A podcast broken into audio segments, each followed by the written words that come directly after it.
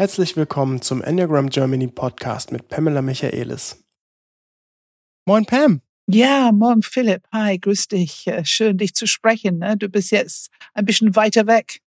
Genau, ja. Ähm, die Menschen, die es äh, wahrscheinlich alle im Podcast noch nicht gehört haben, ich wohne jetzt nicht mehr in Hamburg, sondern im Süden von Deutschland zwischen Mannheim und Heidelberg. In meiner alten, äh, ja, wie soll man sagen, da wo ich geboren wurde, in Schwetzingen. Und ähm, deswegen hören wir uns gerade über das Internet, Pam. Ja, es ist faszinierend, was alles möglich ist. Techie-Möglichkeiten. Genau. Ich freue mich, ich freue mich. Wir können wieder Podcasts aufnehmen, das ist die Hauptsache. genau. Das habe ich schon ein bisschen vermisst. ja, ich auch. Ähm, super spannend ist ja auch, dass wir gerade sehr viel im Hintergrund vorbereiten. Hier schon mal ein kleiner Teaser an alle, die jetzt zuhören. Wir werden nämlich in der Folge 100, Episode 100, werden wir was ganz, eine ganz große Ankündigung machen, die dann in den folgenden Podcasts beziehungsweise Folgen 101 bis 110 super, super spannende Inhalte mit sich bringt. Ähm, da haben wir sehr viel im Hintergrund gearbeitet und ich freue mich schon so auf die Folge 100, die am 17.06. hochgeladen wird. Das wird ganz spannend. Okay, aber ähm, kommen wir zurück zum Thema. Ja, worum geht es heute, Pam? Ich glaube, ich lasse dich am besten mal sagen, weil du hast auch den Impuls für dieses Thema gebracht. Worum geht es denn heute? Ja, ja. Es geht einfach um dieses, ähm, was wir nicht wissen. Ähm, mich fasziniert es immer wieder und immer wieder, also jede Woche in Trainings, in Coachings, dass manchmal Kleinigkeiten, wirklich kleine, zum Beispiel sich erden, Übungen nach innen gehen, Herzzentrum aktivieren, dass wir durch Kleinigkeiten sehr viel und große Veränderungen erleben können. Und das beeindruckt mich immer wieder, was wir alles nicht wissen, was so nützlich wäre, wenn wir es wissen würden. Und das gilt für mich in meinem Leben. Es gilt für jemand, der anruft und sagt, dass ich, ich weiß zufällig Bauchmensch, ist in die Hilflosigkeit, Ohnmacht, Energie weg. Und ich weiß einfach, dass wenn ähm, er in seine Wut kommt, wenn er sich erlaubt, aktiv auf etwas zu reagieren, seine aktive Bauchenergie wieder fließen zu lassen, dann ist er in 0, nichts wieder lebendig und kann mit Begeisterung und Enthusiasmus wieder seinen Weg gehen. Ähm, das war der Auslöser, wo ich sagte zu dir, Philipp, wir müssen einen Podcast darüber aufnehmen, weil ähm, ich hoffe, dass es hilfreich sein wird, wenn wir die neuen Enneagramm-Stile durchnehmen. Ja, das glaube ich auf jeden Fall auch. Wir werden nämlich genau zu dieser Frage durchgehen, durch die neuen Stile und uns die Frage stellen, was weiß zum Beispiel eine 2 nicht, wenn sie auf dem Weg ist oder zumindest am Anfang ihres Weges? Was weiß sie denn nicht über sich selbst und was kann man quasi im Umkehrschluss noch Neues realisieren?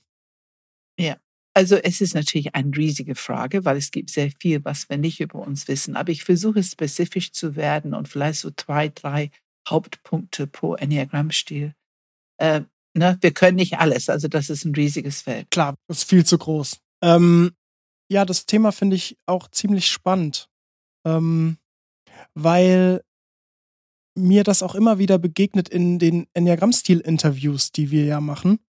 Und es ist schon sehr auffällig, finde ich, dass, ähm,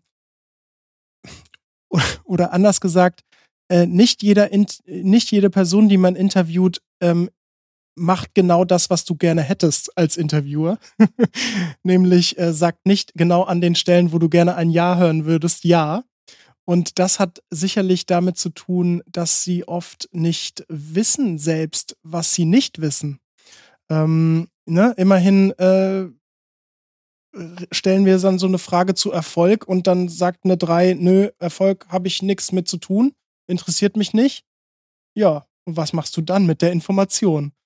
Ähm, und, und deswegen finde ich das auch aus dem Aspekt sehr interessant, einmal zu erforschen, was weiß denn gegebenenfalls ein Enneagramm-Stil oft nicht über sich selbst, dass die Selbstwahrnehmung anders ist als die Fremdwahrnehmung und entsprechend auch ein Interview dahingehend tatsächlich auch geprägt werden kann, ne? dass, dass es einfach ein anderes Interview ist, einfach nur weil die Person ein anderes Selbstbild hat, als es tatsächlich ist. deswegen ist es so wichtig, ähm, tiefer zu graben. Ne? Also ne, wir sagen immer, wir machen die Tür auf, aber dann graben wir tiefer mit unseren Fragen. Und deswegen ist es so wichtig, diese Sherlock Holmes Haltung zu haben, dass wir wissen, durch ein oder zwei Antworten haben wir noch gar hm. keine Informationen eigentlich. Wir müssen wirklich ähm, graben und mit der Zeit die Sentenssprache erkennen und mit der Zeit die Themen, die in Wahrnehmung einfach offensichtlich wichtig sind und so weiter und hoffen, dass wir dadurch auch auf bisschen auf diese Grundüberlebensstrategie auf die Schliche kommen, diese Kernmotivation im Leben auf die Schliche kommen. Das ist das, was uns eine gewisse Kompetenz hm. gibt im Interviewtechnik, wenn ja. wir das können. Ja. Ja, und dann ähm, fällt mir gerade noch ein Psychologie. Ich glaube, viele Leute kennen den Dunning-Kruger-Effekt, der ja so ein bisschen kognitive Verzerrung äh, mit einbezieht. Und zwar, es ist so ein Prinzip von ähm, quasi Selbstverständnis der eigenen Wahrnehmung, ähm, weil wir tatsächlich, wenn wir verschiedene e Expertenlevels haben, dann ist es sehr oft so im, im Kontext dieses Dunning-Kruger-Effektes, dass wir unsere eigenen Fähigkeiten überschätzen. Oder dass wir auch, wenn andere uns überlegen sind, diese Fähigkeiten der anderen nicht erkennen oder auch das Ausmaß der eigenen Inkompetenz ähm, teilweise gar nicht richtig einschätzen können. Ähm, das sieht man in einem super, super einfachen Beispiel bei solchen Castingshows wie Deutschland sucht den Superstar, wo sich Leute äh, vor die Jury stellen, die, ja, ich sag jetzt mal einfach nicht so gut singen können, aber für sich selber ähm, sagen, dass sie sehr gut sind ähm, ähnlich wie wenn man unter der Dusche singt und man denkt, ach, so schlecht singe ich doch vielleicht gar nicht. Und wenn man sich dann selber aufnimmt, das Ausmaß der, der, der Stimmgewalt ähm, tatsächlich erst zum Vorschein kommt. Ähm, und, und alle solche Dinge, ähm, die, das, das kann bis Schachspielen gehen, äh, wo, man, wo man selbst ein bisschen über, über Schachspiel lernt oder mal ein YouTube-Video guckt und denkt, ach, jetzt habe ich es verstanden, jetzt kann ich das ganze Jahr.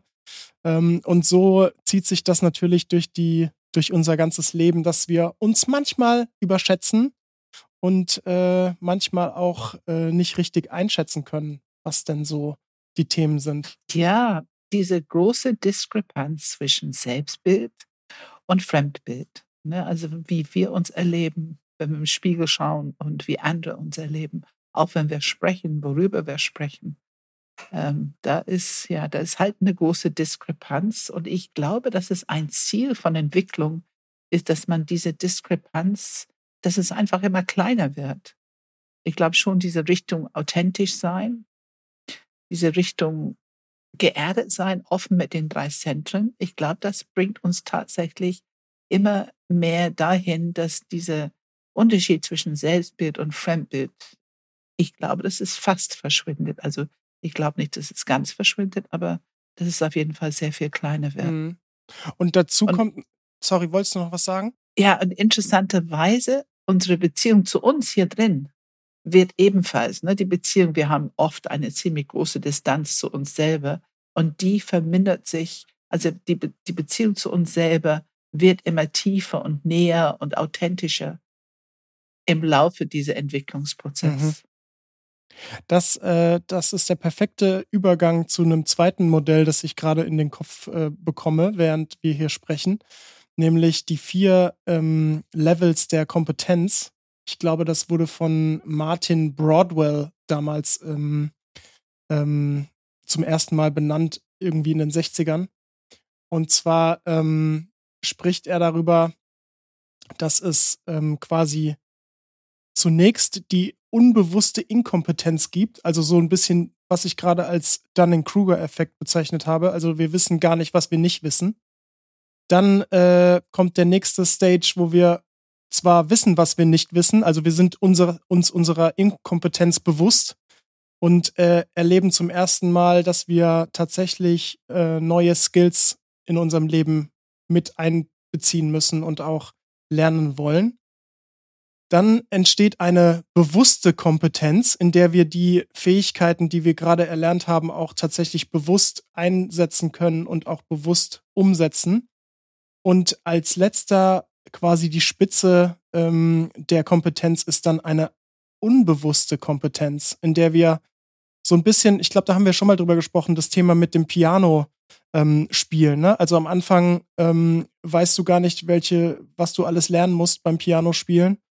Äh, die unbewusste Inkompetenz und am Ende hast du eine unbewusste Kompetenz, in der du einfach spielst. Ne? Also du weißt, mhm.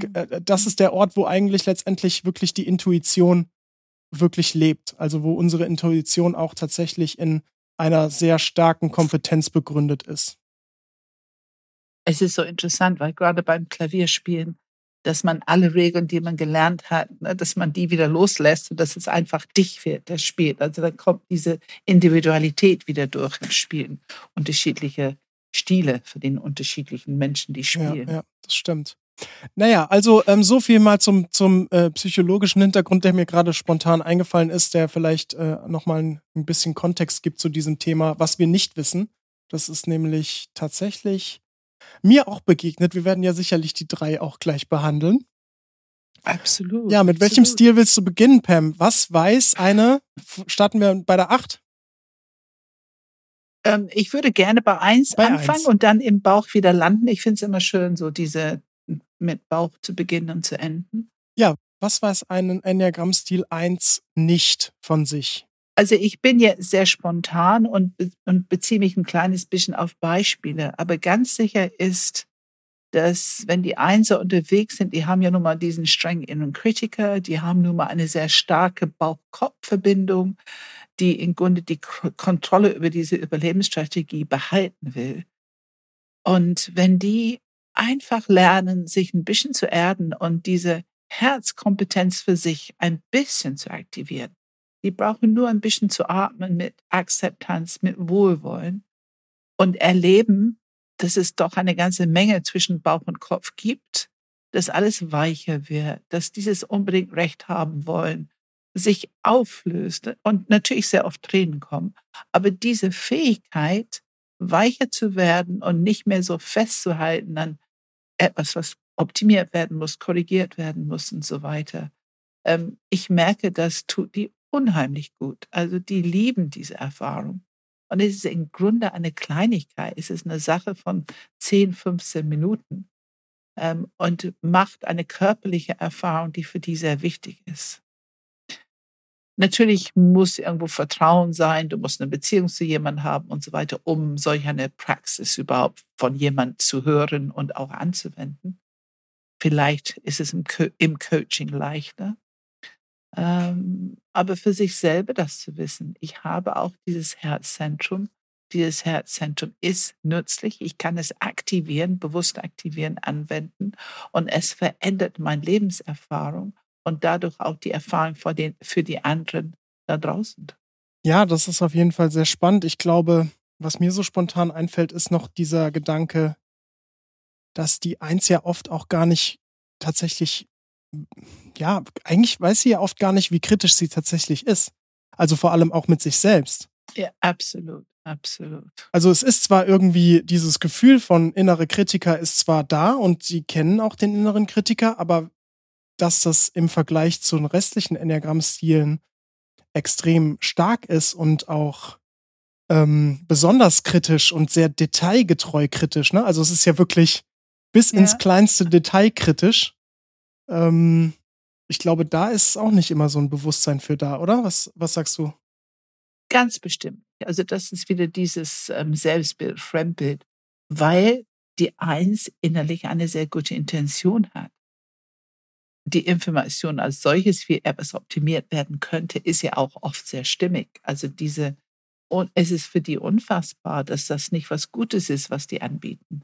Warum wird das nicht einfach als was Gutes gehört und genommen und danach gerichtet? Ähm, ja, ja, das ist schon oft Thema. Und zu lernen, welche Wahrnehmungsstil man hat, dass es selektiv ist und dass es eine bestimmte Wirkung hat dann kommt dieses Ursache und Wirkung von Wahrnehmungsstil. Ähm, und ähm, ja, wenn die einfach erkennen, ah, stimmt, weil ich mich so dafür interessiere, wie etwas besser werden könnte, wie etwas optimiert werden könnte, spreche ich schon ziemlich häufig darüber und anderen erleben, dass ich letzten Endes eine Art Mangel immer anspreche. auch wenn es überhaupt nicht meine Intention ist. Also das wäre der zweite große Punkt, ähm, einen eigenen Wahrnehmungsstil zu erkennen. Das gilt für uns allen. Das gilt ganz bestimmt für mich auch. Am Anfang weiß man nicht, dass man eine selektive Wahrnehmungsstil hat. Also Mhm, alleine mhm. das über sich zu erfahren, nicht nur als Theorie. ne, Da sind wir jetzt, das finde ich, dieses Nichtwissen. Es geht nicht nur um eine theoretische Information zu haben. Es geht auch darum, eine Erfahrung damit zu machen, eine pragmatische Erfahrung damit zu machen. Wirklich selber zu erkennen, ah ja, ich lande immer auf das, was verbessert werden könnte, was korrigiert werden könnte, was, was eine neue Ordnung, neue Struktur braucht. Das weiß man ja vorher nicht über sich, wenn man die Einzelstruktur hat. Und ähm, ja, das ist, da liegt sehr viel Macht da drin, zu erkennen, wie selektiv meine Wahrnehmungsstil ist. Und ich glaube, erst dann kann man anfangen, sowas wie Empathie für die anderen zu entwickeln, die das nicht immer nur als gute Intention erleben. Mhm. Was ist denn aus deiner Sicht etwas, das die Eins nicht weiß, das aber sehr positiv ist? Also, dass die Eins natürlich mitbringt. Wir sprechen ja immer über die Kompetenzen der Enneagrammstile. Genau. Und die genau. sind ja auch teilweise unbewusst. Hast du denn da eine Idee? Was, was weiß die Eins nicht über sich, was eigentlich total ihre Stärke ist? ich finde, ich bleibe beim selben Thema. Das ist ja ihre große Stärke, ihre große Kompetenz.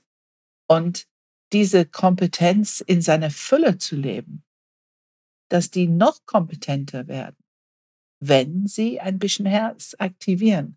Aber das ist ja ihre Urkompetenz. Ähm, diese, diese ganze Freiheit des Bauchzentrums, diese Bauch-Herz-Verbindung ähm, erhöht diese Kompetenz der Eins, weil wir wollen ja Leute haben, die sehen können. Ähm, dieses Optimieren, dieses Proaktive, diese Entwickeln von neuer Ordnung, neuer Strukturen, die immer den Ablauf besser machen. Ähm, das ist schon eine große Kompetenz für Eins. Ich finde auch eine große Kompetenz für Eins ist, bestimmte Werte sehr, sehr gut, beispielhaft in der Welt zu leben. Und ähm, wenn die Beweglichkeit da ist, also dass es nicht nur schwarz-weiß, es muss so und nicht anders sein, dann bringen die auch einfach sehr viel ja, Halt und Struktur und, und, und Verantwortlichkeit, die uns allen gut tut. Man kann sich auf die verlassen und die leben mit bestimmten Werten, die uns allen gut tun. Hm. Ein Klassiker, den wir jetzt noch gar nicht erwähnt haben, ist ja eigentlich auch, die Eins weiß nicht, dass es Wut ist, ne? Genau, ganz genau, ganz genau. Ja, dass diese, diese schöne Bauchenergie, dass die verboten wird, ist natürlich, da erzeugt Druck. Und es ist im Grunde die Information, die die geben durch ihr Wahrnehmungsstil, ist gut und nützlich. Aber dadurch, dass es unter diesem Druck steht, das ist so eine extra Schussenergie, die es einfach ein bisschen eben kritischer macht, weil sie unter diesem Druck stehen, alles gut und richtig zu machen. Absolut. Also, naja, ich habe so oft über Wut gesprochen und wie wichtig es Ja. ist, wie wichtig es ist, das wertzuschätzen und als wunderschöne, lebendige Lebensenergie, voll von Informationen für uns und anderen und es eben für etwas einzusetzen. Und das ist die Intention. Die Einser wollen es für etwas einsetzen. Da haben wir auch einen eigenen Podcast zu gemacht, äh, Nummer 66, Ja. nur über die Wut. Also Ah ja, danke. Mindestens, mindestens nur da. Ja, ich äh, gehe die Leute eventuell ein kleines bisschen auf die Nerven damit, aber ich erlebe es jede Woche in ähm, Coachings. Wir haben ja in unserer neuen Ausbildung, habe ich gerade zwei, die ich, ja, wenn man die nur darauf aufmerksam macht und ein bisschen Erdungspraxis, ein bisschen innere Praxis mitgibt, diese großen erstaunten Augen, ach, das ist was Gutes. Also es ist für die meisten am Anfang unfassbar, diese Idee. Ähm, die meisten haben auch so ein bisschen Angst davor, was ich alles damit anstellen würde. Und die haben nur destruktive Ideen dazu. Ähm, also die Befreiung von dieser Bauchenergie, das ist für uns allen ein großes Thema. Aber natürlich mit einer verantwortlichen Steuerung davon. Natürlich gut geerdet und, und, und. ein wunderschönes Entwicklungsfeld für die Einser. Dann kommen wir mal zum Enneagramm-Stil 2. Was weiß eine 2 nicht über sich? Wenn ich zurückdenke, ganz sicher nicht, dass ich irgendwas tue, also meine Freundlichkeit, dass das irgendetwas mit Beziehung erhalten wollen oder so, da hatte ich überhaupt keinen Plan. Ähm, und es ist natürlich super unangenehm, wenn man hört, ich verstelle mich, ich verändere mich um. Wenn dieses umkommt, ne, also das Wort Manipulation, ähm, da hätte ich es auch komplett geleugnet, wenn jemand mir das so als Fremdbild gegeben hätte.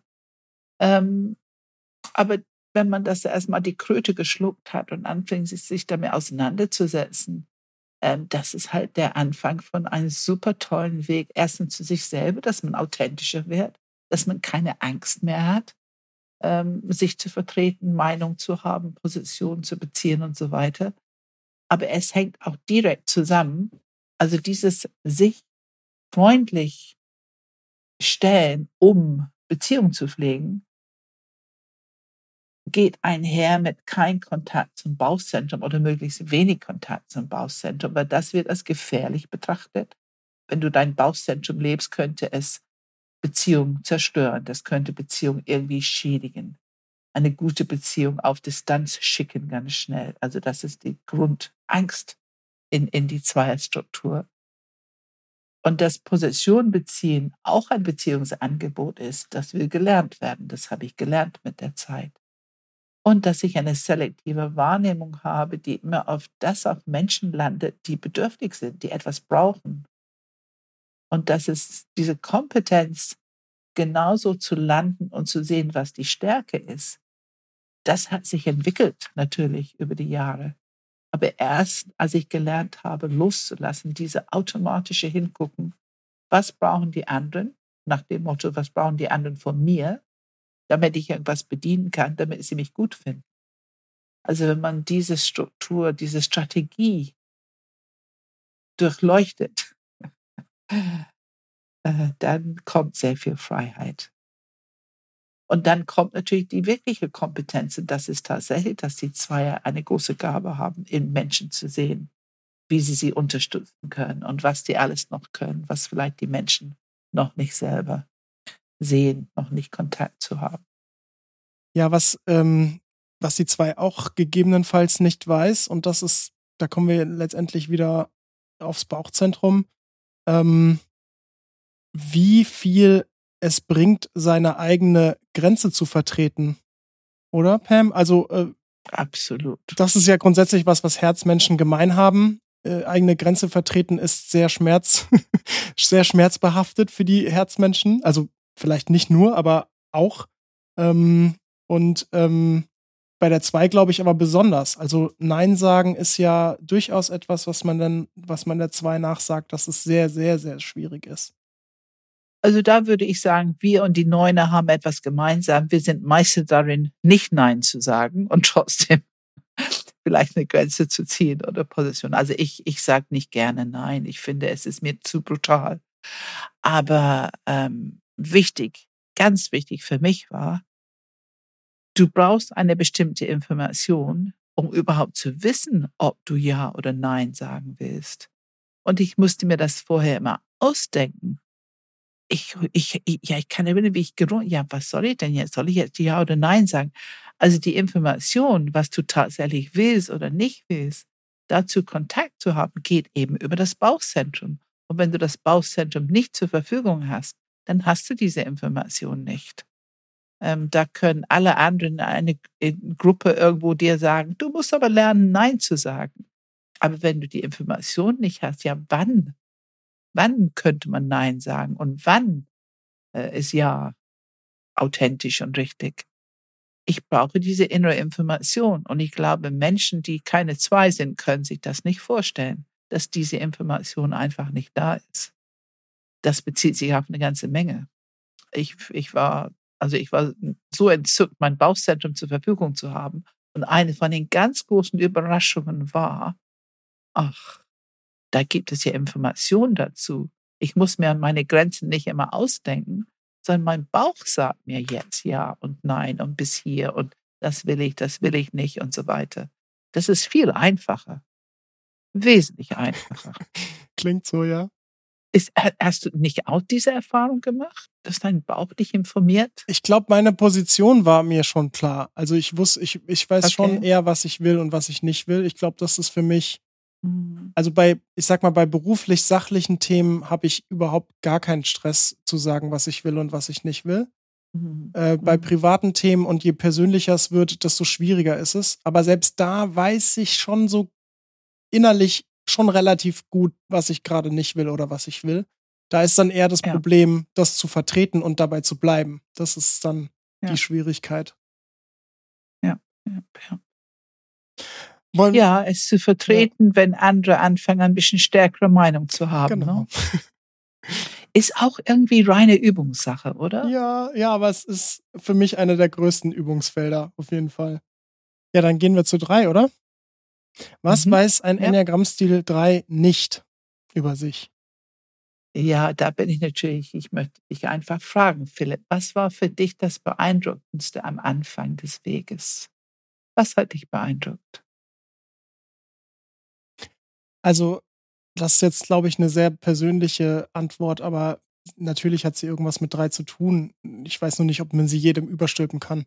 Ähm, ich war ja es ist, glaube ich, auch der Grund, warum ich auf keinen Fall eine 3 sein konnte oder wollte oder dem, dem ausgewichen bin, ähm, dass ich doch mehr für mein Außen tue oder beziehungsweise, dass mein Image nach außen schon etwas kontrollierter ist, als ich es vorher dachte. Ähm, bevor du mich gefragt hast oder wenn ich in einem allerersten Enneagramm-Interview gesessen wäre, dann würde ich wahrscheinlich sagen, ähm, ja interessiert, also was ist die klassische Frage? Ähm, ähm, ist es dir wichtig, dass andere dich mögen oder äh, dass du ein gewisses mhm. Image bei in den Augen der anderen hast?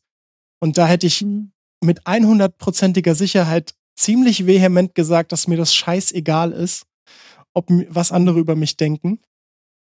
Mhm. Und ähm, jetzt da so auf dem auf die Schliche zu kommen und dann ja auch von dem ziemlich hart getroffen worden zu sein, als ich realisierte, dass ich eine 3 bin und dass es vielleicht doch was mit mir zu tun hat. ähm, das war, das war äh, auf jeden Fall was, was ich nicht wusste. Kannst du das jetzt richtig stellen für die anderen? Das interessiert mich. In deinen Worten, was ist dann die Wahrheit in deinem Bezug auf andere Menschen und Beziehungen? Was ist die Wahrheit? Naja, dass ich ähm, schon ähm, ich sag mal, ähm, ich mache Sport sicherlich, weil es mir Spaß macht und weil es mir was bringt und weil ich dann fitter werde und so weiter und so fort. Also es hat auch einfach mit meinem, mit meinem Wohlbefinden zu tun. Aber ich kann einfach nicht leugnen, dass ich halt ähm, schon auch, ich sag mal, etwas mehr Kilos auf meine, keine Ahnung, äh, Push-ups oder Klimmzüge oder was auch immer draufpacke damit es natürlich auch gut aussieht. Ne? Also ich, ich will halt ein Sixpack haben, ich will halt eine, eine, eine wohl definierte Muskeln haben. Ähm, und ähm, das war mir früher schon auch klar, also dass ich das will. Aber dass das was mit mir zu tun hat im Sinne von, was, dass es so tief geht, dass es sogar mit meinem Selbstwert zu tun hat und dass es irgendwie auch ein Gefühl von, ähm, ja, äh, äh, innerlicher Sicherheit und positivem Selbst Befinden, also auf einer, auf einer Schutzebene, auf einer, auf einer Herz-Bauch-Ebene sogar bedient. Das war mir nicht bewusst. Darf ich einfach hinzufügen, weil ich denke das gerade. Und ich kann auch deine Worte damals erinnern, ähm, wenn ich. Ja, natürlich. Du bitte. Ja, ähm, ich weiß, dass du damals so erstaunt warst, zu erkennen, dass man seinen persönlichen Wert nicht verlieren kann. Genau, im Wachstumsbaustein war das ja. Mhm. Ja, genau, genau. Und wenn ich das verbinde mit dieser Idee, ich meine, Keep Fit und Push-ups und all diesen Sachen, diese Sixpack und so weiter, es ist schon unter deiner Generation einfach sehr, sehr ein großes Thema und häufig. Aber kannst du heute deinen persönlichen Wert davon trennen? Auch wenn du ein schönes Gefühl dabei hast, was ich sehr schön finde, das ist ja auch toll. Ich meine, Sport, ich habe früher auch Sport gemacht. Das macht ein tolles Gefühl. Aber auch diese Leistungsprinzip besser werden, Erfolg und mhm. so weiter. Aber kannst du heute dennoch erkennen, dass dein persönlicher Wert damit nicht wirklich involviert ist? Kannst du Ja, das? ähm, also ich sag mal in zwei Richtungen. Also äh, zum einen würde ich ganz ohne Palaver sagen, ja, auf jeden Fall.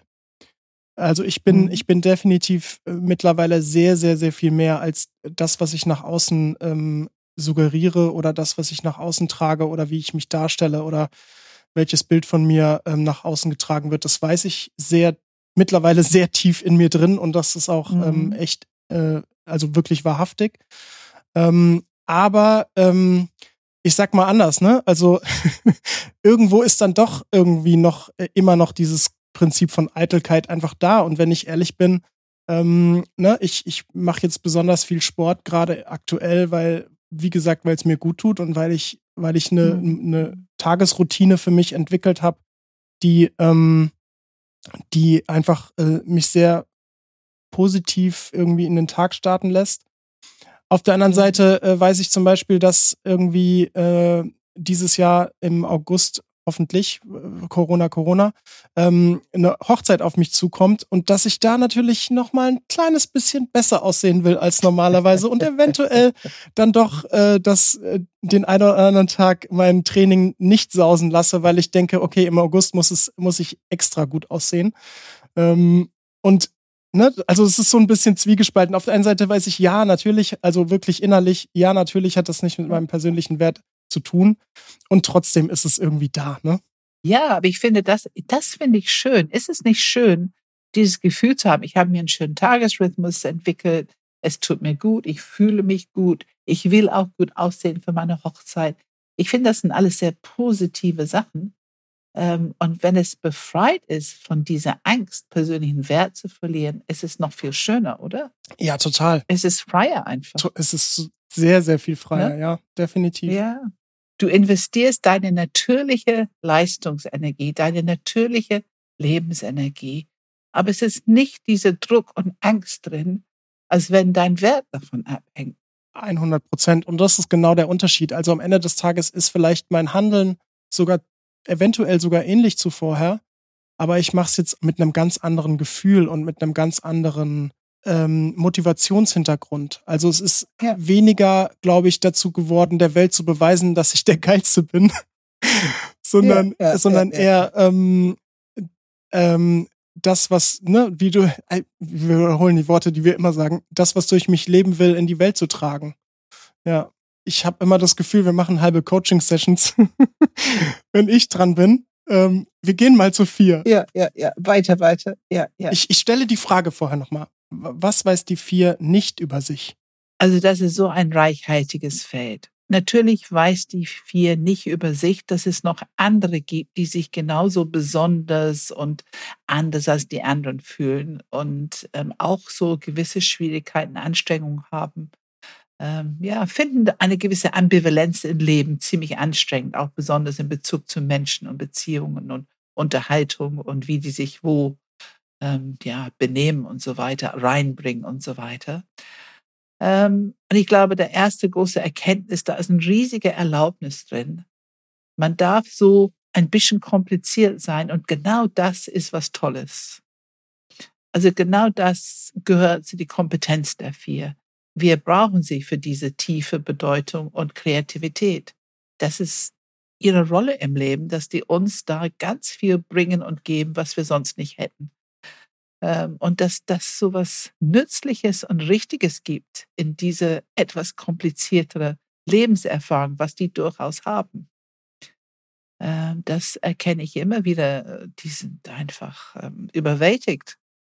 Wenn immer, wird- wir sprechen immer, immer nachdem die ersten Kröten geschluckt sind. Also der ganze Anfang, dieser Unterschied von Selbstbild und Fremdbild ist ja halt ähm, erstmal ein bisschen schwierig zu schlucken. Aber wenn man das erstmal wirklich erkennt, als wir immer wieder sehe ich einen Befreiungsschlag und dass die, die wirken sofort selbstbewusster. Diese Ambivalenz, finde ich, löst sich ganz schnell auf. Natürlich jetzt nicht jeden Tag und für immer mehr, aber zumindest durch diese Erkenntnis. Ähm, und ich glaube, die Idee, noch ein wichtiger Aspekt ist, diese Idee, dass Sehnsucht eine Sucht ist. Auch das ist ein enormer Befreiungsschlag, wenn die erstmal die Kröte geschluckt haben. Weil wenn ich als junge Vier hänge ich schon sehr an meine Sehnsüchte. Die machen mein Leben lebendig und geben mir ganz viel, sind eben eine schnelle Möglichkeit, in die Tiefe zu flüchten. Und ähm, das ist so ein bisschen hart, das als Sucht anzuerkennen. Sag mal ein Beispiel für Sehnsucht, damit alle, Teil, äh, alle Zuhörer und Zuhörerinnen mitgenommen werden. Also der ganz typische ist natürlich in Beziehung, dass ähm, ich ich sehe, was fehlt. Also ich sehe, da draußen habe ich eine Sehnsucht nach irgendwas, also ein Partner, der ähm, mir Blumen bringt und, und mir immer zum Essen einlädt oder für mich kocht oder ähm, für mich etwas Schönes macht. Und mein Partner macht das nicht ist eine typische. Also ich sehe die Haare Suppe bei meinem Partner.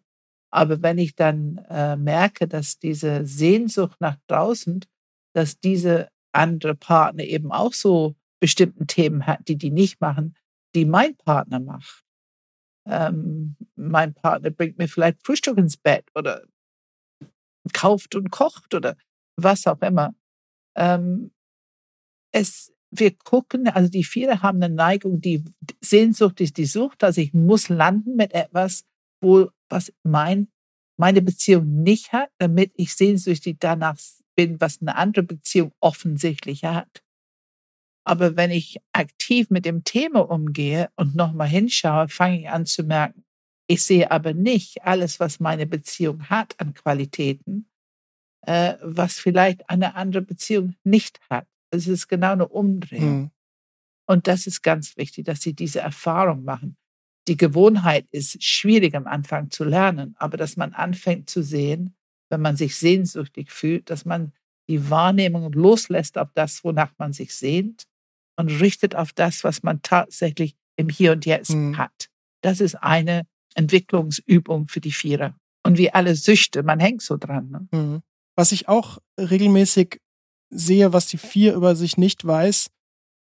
Ähm, für mein Empfinden ist die, sind Vierer, die ich kenne, ähm, durch die Bank weg. Also es gibt wirklich nur wenige Ausnahmen, wo ich nicht sage würde, es sind sehr kompetente Menschen. Also auch beruflich. Ich, ja. ich finde, sie sind oft wirklich, ähm, ja, sogar teilweise außergewöhnlich kompetent.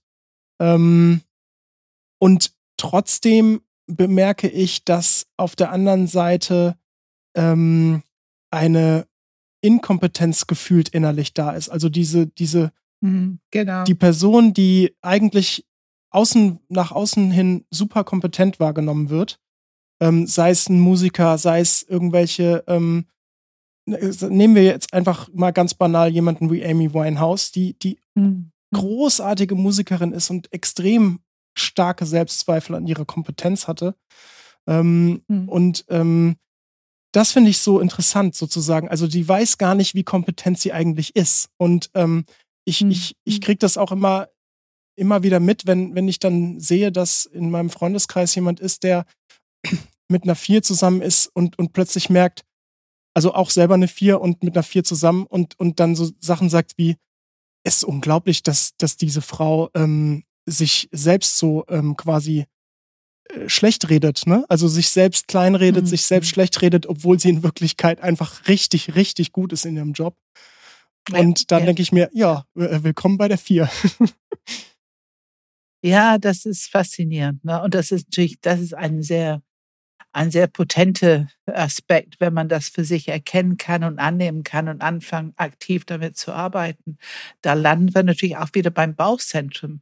Also diese Ambivalenz diese ständige Ambivalenz, was hier im Herzzentrum unterwegs ist, sie findet seine Erdung und dadurch Balance und Stabilität, wenn das Bauchzentrum aktiviert wird. Wenn die vier erkennt, oh, oh, diese Gedanken, diese Rauf- und Runter-Gedanken von meinem persönlichen Wert, die gehen wieder los, die gehen, die, die gehen ab mit mir. Stopp. Und ich erde mich und atme meine Kraft, mein Wille, mein Körper und komme in diese Stabilität von meiner eigenen Kraft und ich bin. Und dann hört dieser Wackelkontakt einfach auf. Vor allem, wenn ich das Herzzentrum aktiviere dabei.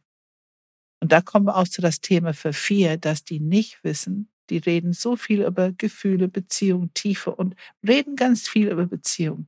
Aber die wissen nicht, das, was die wirklich brauchen, ist die Beziehung zu sich selber. Da liegt die wirkliche Lösung, Heilung, die Quelle für Selbstbewusstsein und ein wertschätzendes Gefühl für sich. Hm. In der Beziehung zu sich selber. Und die, die brauchen eine Aktivierung ihrer eigenes Herzzentrum. Und ich kenne viele, die ein bisschen beleidigt sind, wenn ich sowas anspreche, weil die natürlich glauben zutiefst, dass genau da sind sie ja schon Experten. Die haben ja unheimlich viel analysiert in ihrem Leben. Äh, ne? und, und ja, also da sind so viele Chancen zu diesem hm. Thema. Wie du sagst, diese, diese äh, Minderwertigkeitskomplexe, die irgendwo lauern, äh, ein schönes Entwicklungsfeld. Ja, dann gehen wir zum Enneagramm-Stil 5. Was weiß eine 5 nicht über sich, Pam? Die wissen nicht, dass die Angst haben.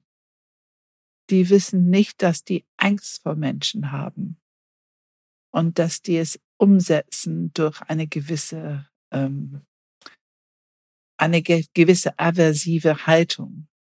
Die wissen nicht, dass die etwas haben, was die Menschen geben können, diese Expertise, diese unglaublich tiefe Expertise. Die haben es, die Menschen, die, der Fremdbild ist, andere wissen, dass die richtig viel wissen in bestimmten Bereichen. Aber wenn die die ansprechen und haben wollen und in Unterhaltung gehen, in Kontakt gehen, dann gibt es oft eine aversive Reaktion. Und die Fünfer wissen nicht, dass die etwas damit auslösen. Ähm, die sind auch nicht, meistens nicht so zufrieden mit sich, dass die so viel Wissen haben. Und die sind sehr leicht erreichbar, wenn man mit einer, ja, loving kindness Angebot in Beziehung und sie einfach wertschätzen in Beziehung erstmal, dass die Wärme spüren und nicht fragen, Erwartungshaltung wenn erstmal diese warme Beziehungsebene gepflegt wird. Ähm, aber die Fünfe wissen nicht, dass sie das brauchen. Die haben nun diese Glaubenssätzen von, man muss sachlich, objektiv sein und Gefühle sind so ein bisschen, äh, die sind nicht ernst zu nehmen. Ähm, also die wissen selber nicht, dass die doch vieles davon brauchen was die sonst ein bisschen abwerten im Leben. Ich finde auch, ähm, was ich total spannend finde als Außenstehender, ähm, natürlich, ich glaube, gerade als drei, ne, diese drei-fünf-Kombination ähm, ist ja auch was, was, glaube ich, relativ viel Potenzial hat für Reibung. Ähm, ja. Dieses Thema aversive Energie, was du gerade schon mal im Kopf hattest. Also, äh, mhm. ich glaube nicht, dass eine fünf weiß, wie aversiv sie tatsächlich in ihrer Außenwelt rüberkommen kann. Also nicht muss, ne? Es ist nicht so, dass alle, bei, nee, was bei nee, allen nee. so ist, auf gar keinen Fall. Aber durchaus ähm, ähm, ist dieses, diesen Schritt zurück, den man als Außenstehender macht, wenn man ähm, freundlich eine 5 begrüßt und dann erstmal ein, ja, eventuell grimmiges Gesicht bekommt oder eine klare, einen klaren Blick, der dir sagt, nee, ich will gerade nicht mit dir reden. Ja, ja, ja. Ähm, dass diese aversive Energie in der 5 vielleicht gar nicht so bewusst ist. Absolut, absolut. Ähm, und die Beziehungsangebot der 5 ist ja doch sehr häufig in Form von Besserwissen. Ne? Äh, und da ist eine gewisse Not dahinter. Also wenn die zweifeln, ob die es wirklich besser wissen, dann können die noch die Aversion noch mal hochdrehen.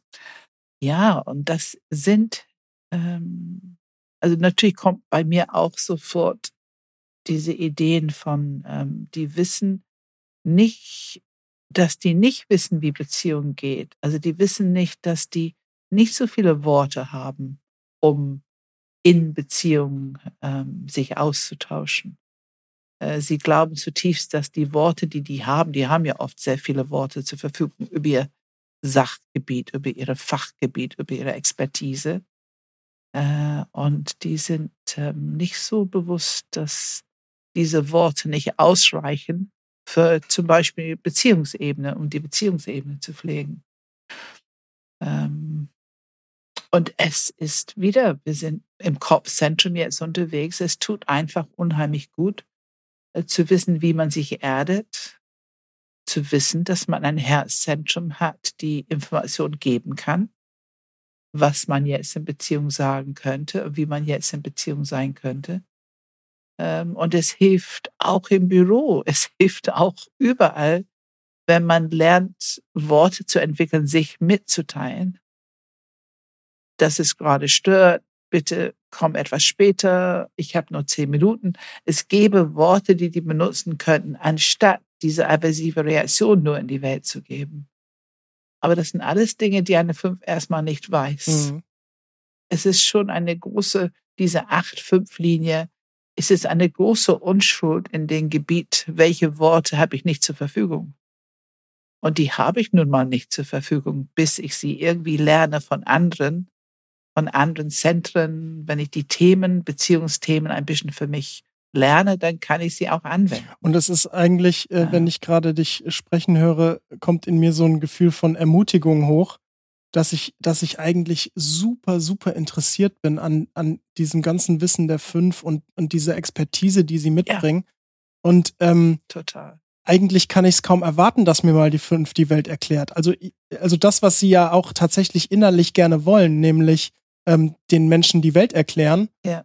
Ich warte drauf. Bitte tut das. So, also äh, bitte kommt in die Welt und erklärt uns die Welt. Also ich finde, das ist etwas, ja. was sie von sich aus äh, freiwillig einfach machen sollten. Also ich bin, ich bin da, ich glaube, die Welt wartet darauf die, und ist offen dafür. Ähm, nur das ist ja, was du ganz am Anfang erwähnt hast, dieses ähm, ne, stiller Beobachter. Also dieses, sie werden, sie, sie lassen ihrem Wissen nur mit Leuten teilhaben, die auch zu ihrer Gruppe gehören eigentlich. Ist oft der Fall, ne? Ich merke, wenn wir dieses Thema haben, ich möchte alle anderen ermutigen, wissen was über die fünf und nicht persönlich nehmen. Also diese aversive Reaktion gehört einfach dazu. Es gehört ja nicht nur zu fünf, man kann es im Kopfzentrum schon häufiger mal erleben, ähm, dass man das nicht persönlich nimmt, dass man eben einfach willig ist zu sehen, was, was der fünf alles so an, an Wissen, Expertise hat. Die sind wirklich wie so eine gehende Quelle, ne? wo man anzapfen kann, wenn, wenn man etwas aus dieser Ecke braucht. Ja, und ähm, Sprache ist also ein ganz großes Thema für die fünf ist Sprache, dass man einfach ein bisschen andere Sprache lernt, als was nur diese fachbezogene Sprache ist. Okay, ähm, dann kommen wir zum Enneagramm-Stil 6. Was weiß ein Enneagramm-Stil 6 nicht über sich, Pam? Also auch wieder, sehr oft wissen die nicht, dass die Angst haben. Äh, das ist schon erstaunlich, wie oft im Kopfzentrum die Menschen nicht wissen, dass Angst ein Thema ist. Ähm, die sind natürlich sehr wach und absolut, dass das eigene Bild ist, ich bin ganz achtsam, ich bin lieb, ich passe mich immer an. Wie oft höre ich das von Sechse? Ich bin lieb, ich passe mich immer an, ähm, ich, ich störe keine, ich tue keinem was. Also haben ein sehr mildes Selbstbild. Und ähm, es ist schon erstaunlich, wenn die anfangen, solche Worte zu hören die anderen fühlen sich ein bisschen attackiert oder auch wieder aversiv, ein bisschen abgelehnt oder ähm, ein bisschen zu viel Bedenken oder zu viele Fragen. Angezweifelt. Angezweifelt. Die sprechen und bekommen sofort eine zweifelnde Frage als Antwort. Ähm, und das fühlt sich alles nicht so harmlos an für die anderen. Ähm, Im Gegenteil, viele ne, bekommen dann so ein bisschen das Gefühl von, hm, ich glaube, ich bin ein bisschen vorsichtig hier, was ich sage oder was ich frage. Ähm, es fühlt sich zumindest an wie Pieksen manchmal. Und klar, es ist schwierig für die Sechse, das an sich zu sehen, aber wenn die es erstmal annehmen, sehen, annehmen, ist es auch ein bisschen erleichtert, weil sie dann anfangen, ein Gefühl dafür zu bekommen, worum die vielleicht manchmal gedacht haben, dass andere Leute sie nicht mögen oder vermeiden oder aversiv sind und so weiter. Jetzt bekommen die die erste Information, die sehr, sehr nützlich ist in Beziehung. Ähm, und was es auch noch gibt, was die Sechse nicht wissen, ist, dass diese Kopfaktivität ist zwar eine Überlebensstrategie, um ein Gefühl von Sicherheit zu bekommen. Die wissen nicht, dass es ein Automatismus ist. Das ist für Sechse oft sehr schwierig zu verdauen, diese Erkenntnis. Es fühlt sich so nützlich und echt an, Und wenn die erkennen, dass es ein Automatismus ist, um mit Angst umzugehen, und da drin steckt wieder ihre ganze Kompetenz. Das ist das, was die wirklich haben, was sie in die Welt bringen können. Wenn sie das ein bisschen befreien von dieser Automatismus, ein bisschen befreien von der Angst, ihr Bauchzentrum aktivieren und anfangen, ihre Entscheidungen im Bauchzentrum zu treffen, geht viel schneller, bevor diese ganze Durchlaufen im Kopfzentrum und alle möglichen ähm, Worst-Case-Szenarien durchlaufen, bevor die in, in, Aktion treten, bevor die eine Entscheidung treffen. Ähm, also das ist sehr wertvolle Information, äh, wo die, wo du anfängst, diese Befreiungsschlag zu erleben.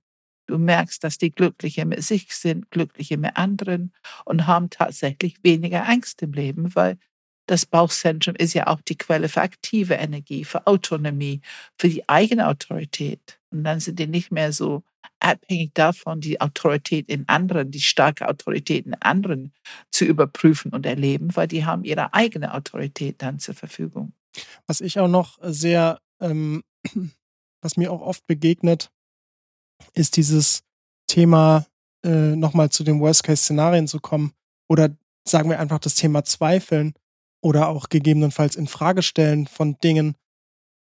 Also mir fällt immer auf, dass die Sechser gegebenenfalls überrascht sind, wenn Menschen etwas gar nicht absichtlich tun. Also ja. ähm, es, es ist es ist ab und zu erlebe ich es, dass ähm, einfach weil man anders durch die Welt blickt, weil man gegebenenfalls weniger Bedenken hat, um irgendwas zu tun, dass die Sechs sagt, das haben, das machen die doch ähm, vorsätzlich. Also die sind doch vorsätzlich. Ja, das machen die mit Absicht. Ja. Genau, das machen die doch mit Absicht, ja, sind die doch ja. böse. Und es gibt böse Menschen und die sind böse, weil die böse sind. So, und ähm, meine Antwort ist dann immer, nee, es gibt einfach nur Leute, die machen sich da halt weniger Gedanken drüber.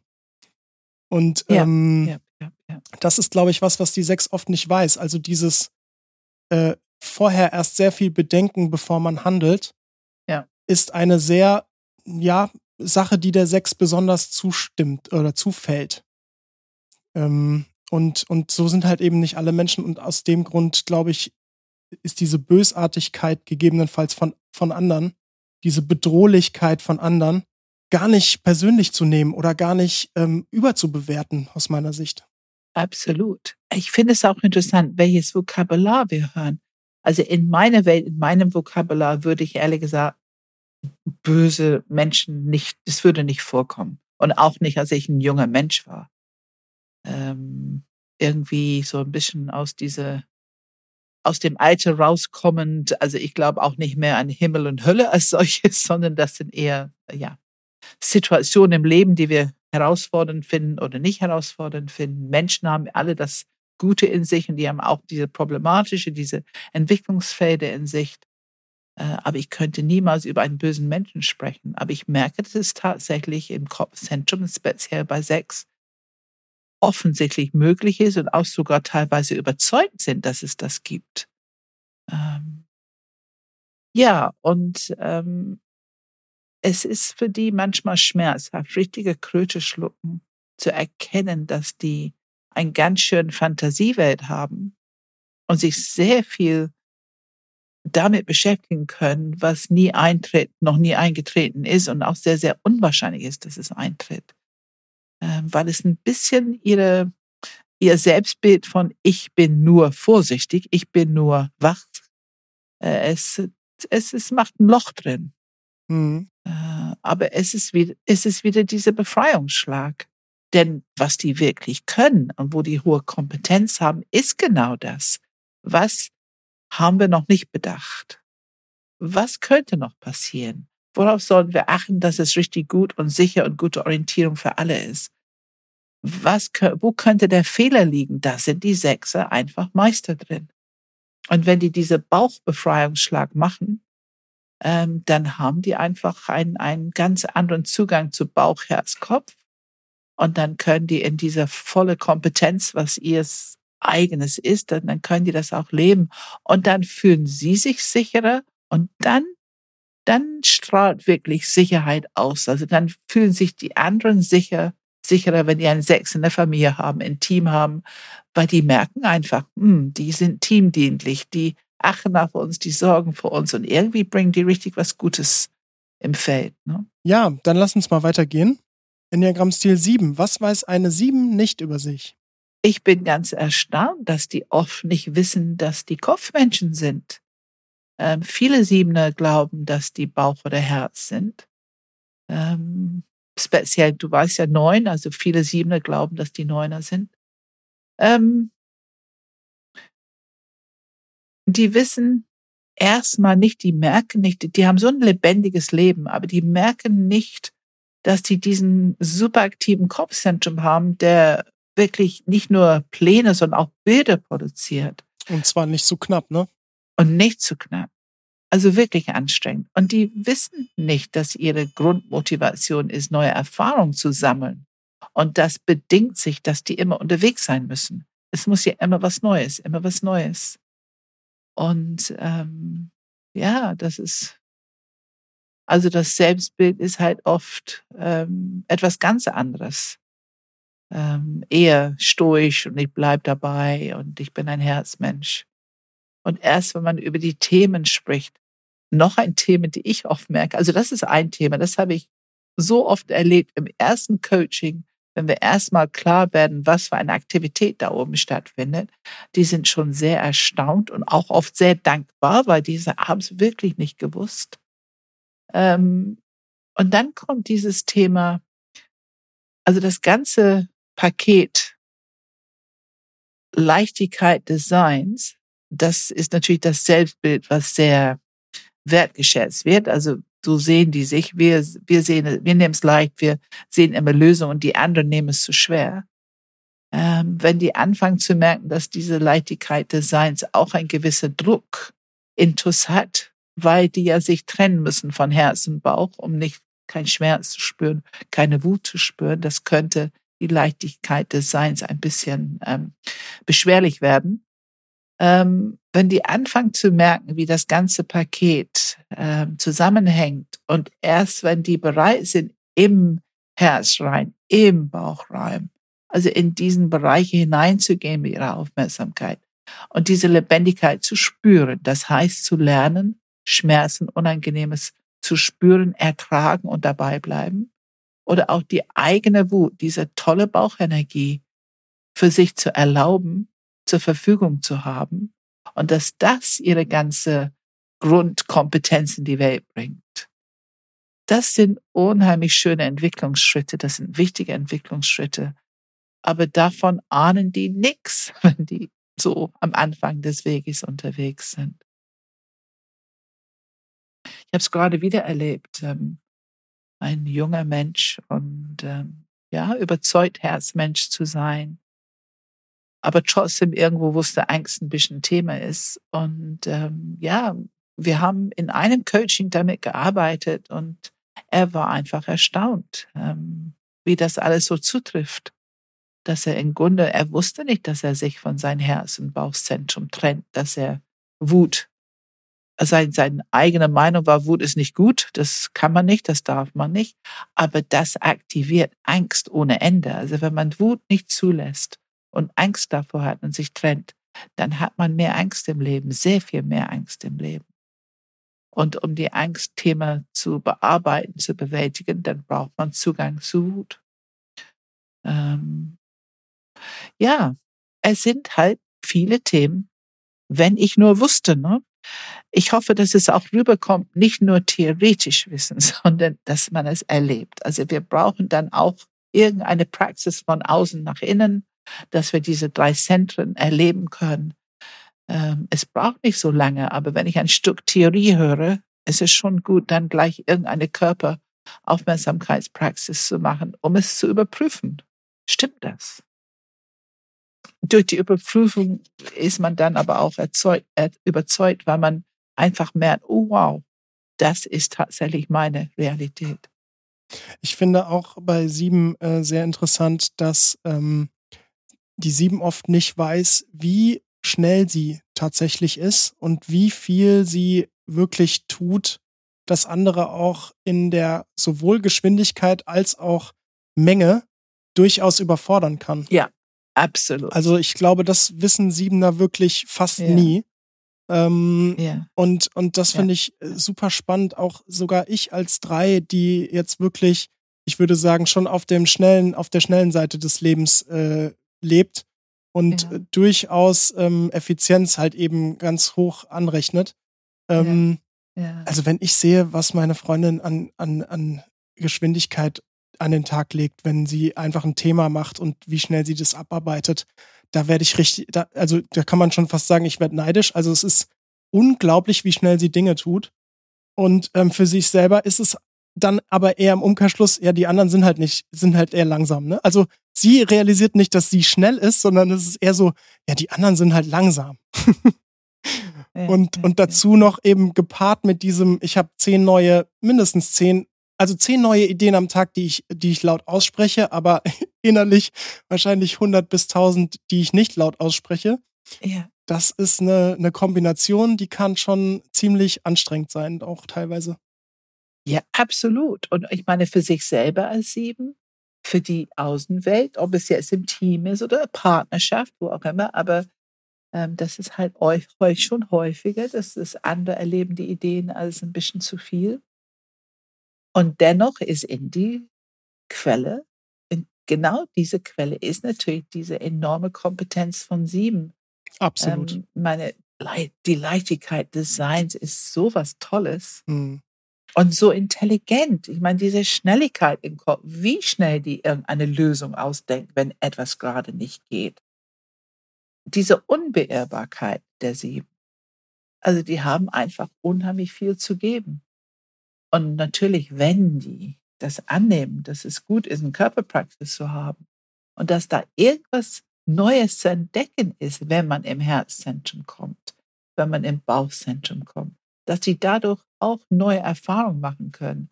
Das ist, glaube ich, so ein bisschen der, der, äh, der, der Leckerbissen, was, was die brauchen, um überhaupt solche innere Arbeit zu machen. Weil das fühlt sich ein bisschen an wie Anhalten. Und die siebene Struktur hat das nicht so gern mit dem Anhalten. Ähm, aber ja, also man ist ja begeistert von den Menschen, oder? Ich, ich denke dann auch an Siebener. Also ich finde, wenn wir darüber reden, was die nicht wissen, was Menschen nicht wissen, ich kann bei jedem Enneagrammstil kann ich an Coaches denken oder an Teilnehmer denken.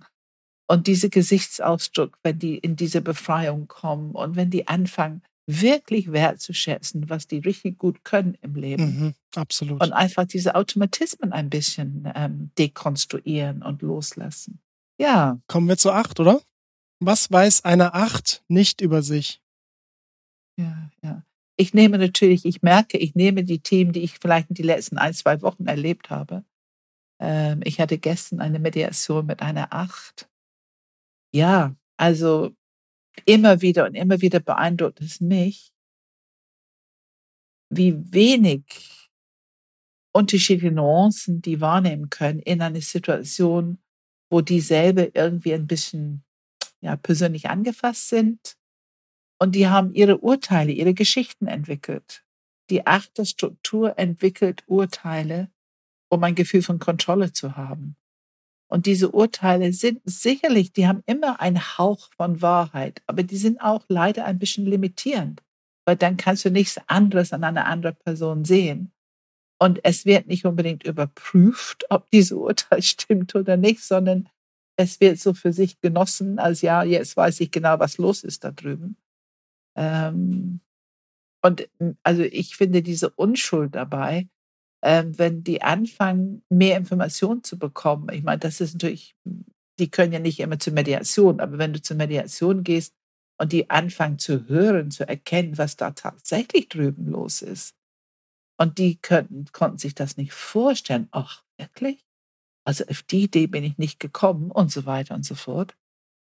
Also zu merken, die Achte wissen nicht, wie viele Informationen die nicht haben, wenn die so sicher sind mit ihrem fixen Blick auf der Welt. Wir würden sagen, ein bisschen schwarz-weiß dazu. Und andererseits wissen die oft nicht, wie sehr andere ihre Kraft und Verantwortung und stoische Präsenz brauchen. Das wissen die auch oft nicht. Und ich finde, diese Mischung ist es, was ich immer wieder sehe.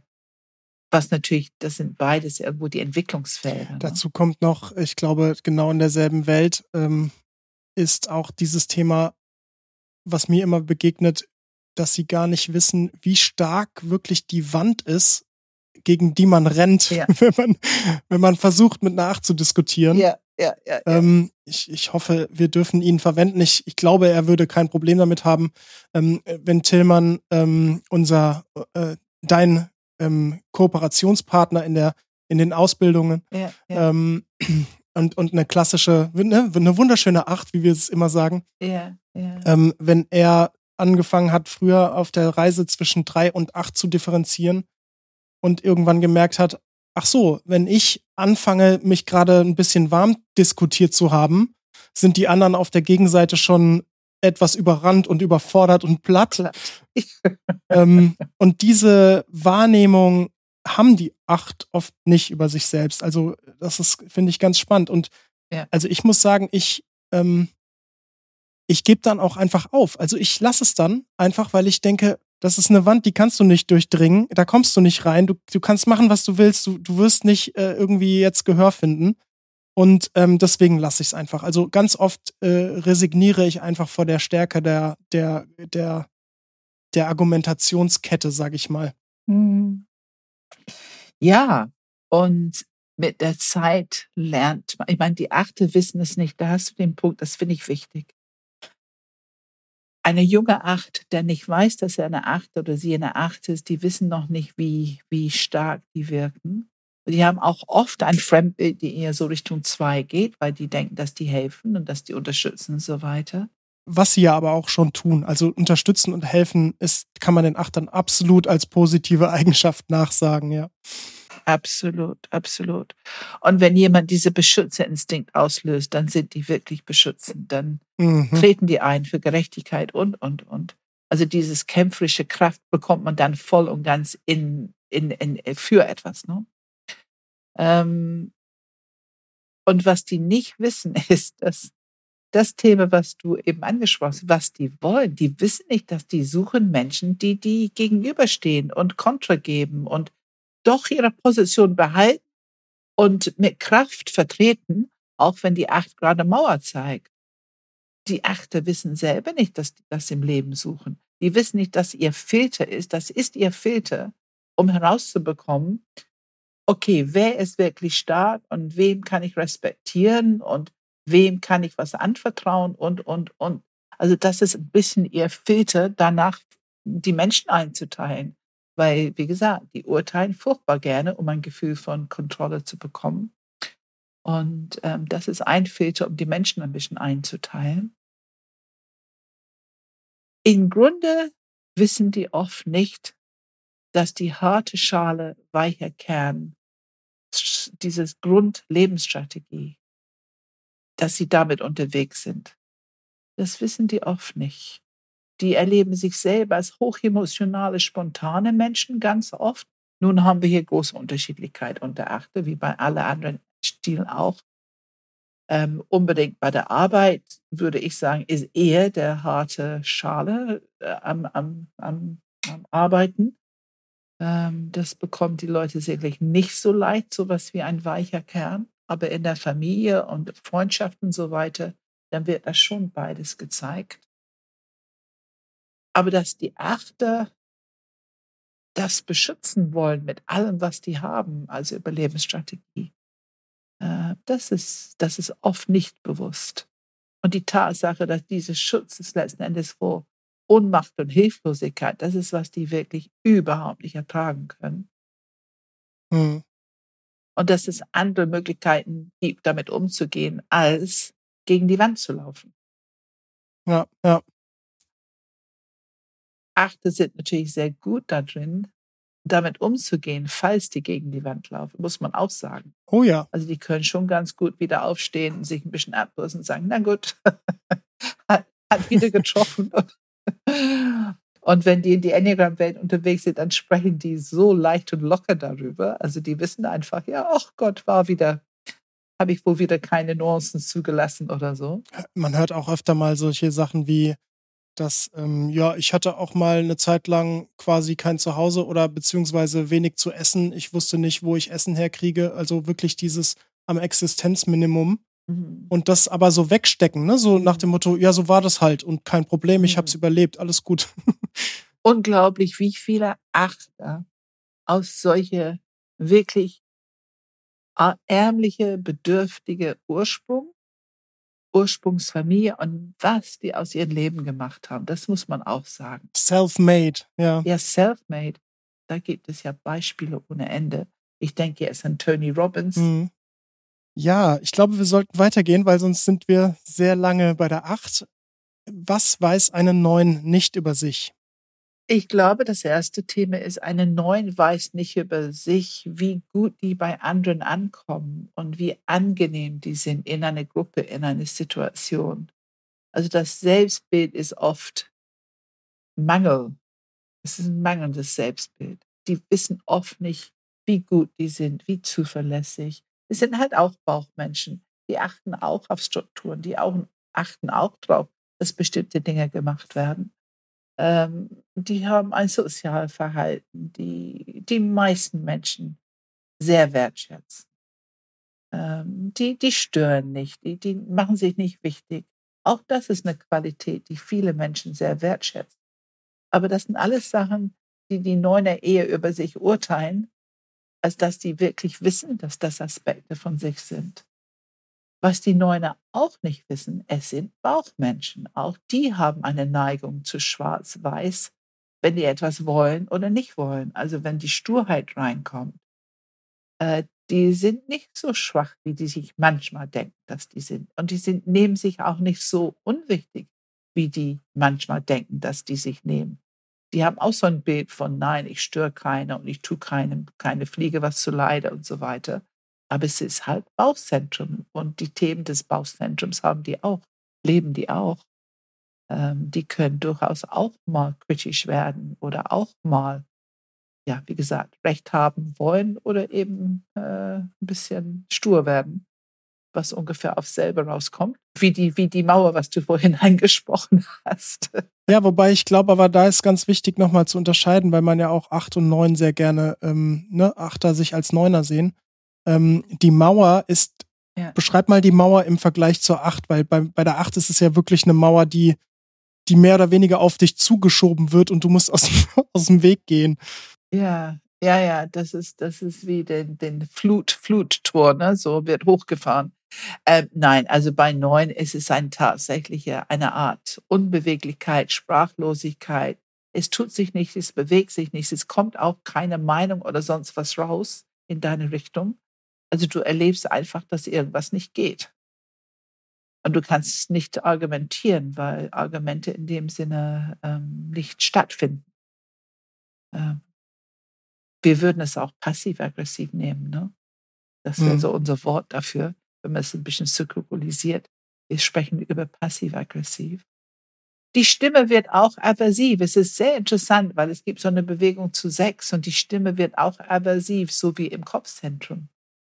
Ähm, also es hat schon so ein bisschen Wegschiebbewegung, wenn die Neune äh, tatsächlich stur werden. Sturheit ist ja, die Bauchhändige ist die Wut, aber sozusagen ähm, ja, nicht gegen sich selber gerichtet, aber in sich sozusagen um sich schützend, sagen wir es mal so, um sich schützend.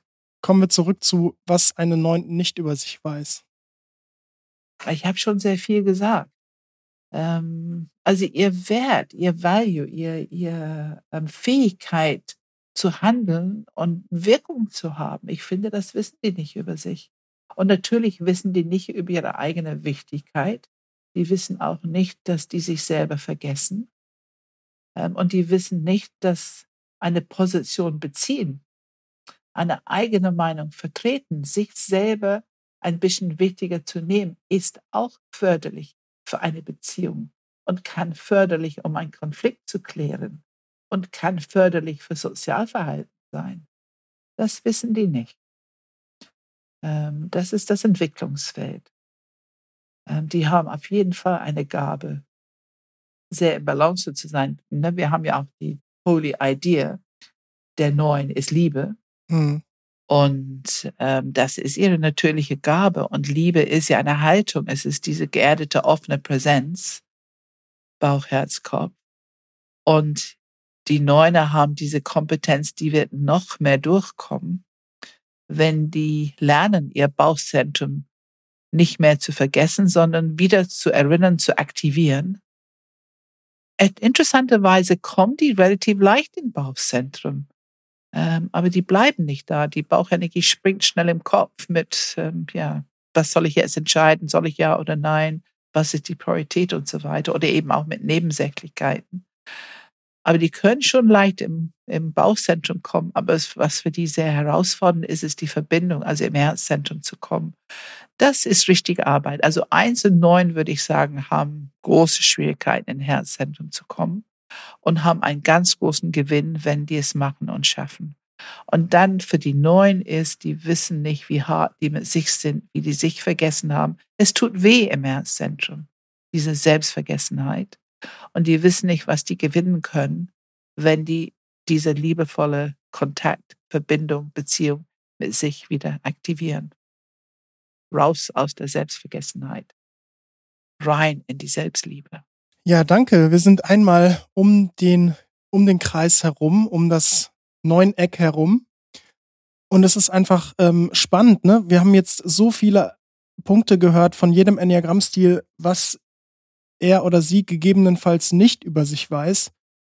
Und das macht halt diese Komplexität der Interviews, um es nochmal zu betonen, einfach auch so stark. Also wie, wie willst du ein, eine drei aus dem Ofen hervorlocken, wenn die Antwort ist, nö, ich mache nichts für andere Menschen, mir sind andere, die Meinung anderer scheißegal.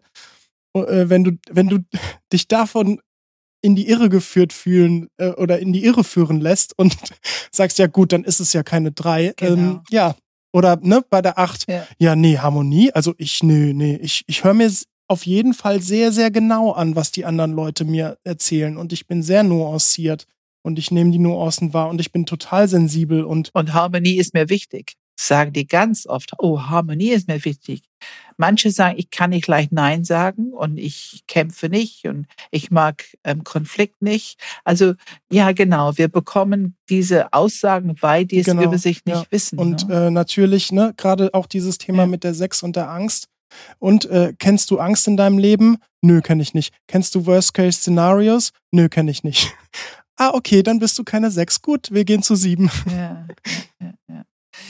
Also ich glaube, das ist auch wichtig zu sagen, das ist jetzt kein Anspruch in irgendeine Prioritätenreihenfolge oder alles zu erfassen, was die über sich nicht wissen. Das ist wirklich so ein bisschen ähm, mm, ja einfach das, was uns einfällt jetzt in diesem Podcast und, und was vielleicht uns in den letzten paar Wochen begegnet ist an Themen, die, die sind bei uns halt vordergründig.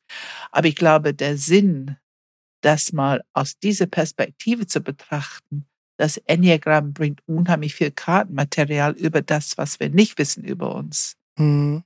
Ich glaube, das ist der Sinn von diesem Podcast. Ja, ja, auf jeden Fall. Ja, danke Pam auf jeden Fall. Also ich fand das einen sehr interessanten ähm, Podcast, sehr spannende Themen ähm, und sicherlich, wie du es auch schon gesagt hast, könnte man da bestimmt noch äh, sehr, sehr viele weitere Themen ergänzen, die gegebenenfalls ein Enneagrammstil nicht über sich weiß, zumal das ja auch sehr oft mit Biografie und, ähm, und eigenen Themen, sehr individuellen Themen zu tun hat. Manche, manche Dreier zum Beispiel haben halt ein Thema mit Erfolg und manche halt nicht. Und manche Sechser haben halt ein Thema mit Angst und manche halt nicht. Ähm, und, und so ist es dann für manche Menschen eben schwieriger oder einfacher, auch da äh, sich selbst Dinge einzugestehen. Aber Pam, was, was würdest du noch sagen wollen jetzt so als, als letzte Worte? Ich finde, wir haben hier über Themen gesprochen, die wir alle, also alle haben diese Erfahrung im Leben gemacht, dass wir etwas über uns nicht wissen, bis wir auf die Information stoßen und das tatsächlich für uns anwenden, um uns zu reflektieren. Ich hoffe, dass wir damit klar machen, wie mächtig die Fähigkeit ist, sich zu reflektieren. Ähm, und dass diese Ich weiß es nicht Haltung, ich glaube, sie tut uns gut ein Leben lang. Wir können vieles wissen inzwischen, vieles über uns erfahren, aber ich glaube, das Feld, wo wir noch mehr lernen können, wo wir noch mehr über uns lernen, erfahren, wissen können, die ist weit. Und man kann das dann erweitern auf nicht nur ich als Mensch, sondern eben wir als Menschen und ja, dann auch auf Community und irgendwann landen wir bei unserer Welt. Ähm, ich finde die Haltung gut, zu wissen, dass ich es nicht weiß. Und, diese Sherlock hm. Holmes Haltung. Immer neugierig bleiben, immer offen bleiben für Neues. Ja, dann vielen Dank, Pam. Gerne, Philipp. Wenn ihr Fragen, Anregungen, Kritik, sonstige Themen habt, dann schickt uns gerne eine E-Mail an podcast.enneagramgermany.de. Das ist Enneagram mit einem M. Ähm, wir haben es ja schon vorher gesagt, die Episode 100 rollt auf uns zu und ähm, da wird was Spannendes angekündigt, äh, was dann in den folgenden Episoden bis 110 auf jeden Fall mit sehr, sehr, sehr, sehr viel interessanten Themen ähm, aufgelöst wird. Genau, ansonsten vergesst nicht auf YouTube zu schauen, da ist spätestens ab der Episode 100 auch passieren da spannende Dinge. In den Show Notes findet ihr sonst Informationen. Den Podcast findet ihr auf iTunes bzw. Apple Podcasts, auf Spotify, auf YouTube, auf Google Podcasts, wo auch immer, auf der Webseite, wo auch immer ihr Podcasts hören könnt. Teilt diesen Podcast gerne mit allen Menschen, die ihr kennt. Ähm, das hilft uns am allermeisten und freut uns auch am meisten. Und natürlich freut es uns, wenn es euch auch grundsätzlich gefällt, der Podcast. Es gibt immer wieder Einführungen ins Enneagramm. Die findet ihr auf der Webseite, die Termine. Ähm, und ansonsten, ja, Pam, was steht an? Ähm, wir haben demnächst am 8. bis 11. Juli unser Beziehungsbaustein. Und da geht es um Beziehungsstile, Kommunikationsstile, Abwehrmechanismen ähm, und ja, Enneagramm spezifisch dazu. Also wir lernen ganz viel über diesen Themen und wir machen Panels dazu, ähm, um das auch an den anderen zu erfahren, zu lernen. Ähm, es ist eine Vertiefungsbaustein nach den Mai-Baustein. Ähm, und ich denke, alle das, was wir machen, geht auch immer um Beziehung zu uns selber und zu den anderen. Und das ist einfach das, das zentrale Thema in diesem Baustein. Und ich werde dieses Jahr auch dabei sein. Juhu! Ja, schön, Philipp. Ja, toll, ja, ja. toll. Toll. Okay, danke, Pam. Ja, danke, Philipp. Es hat Spaß gemacht. Ja, danke.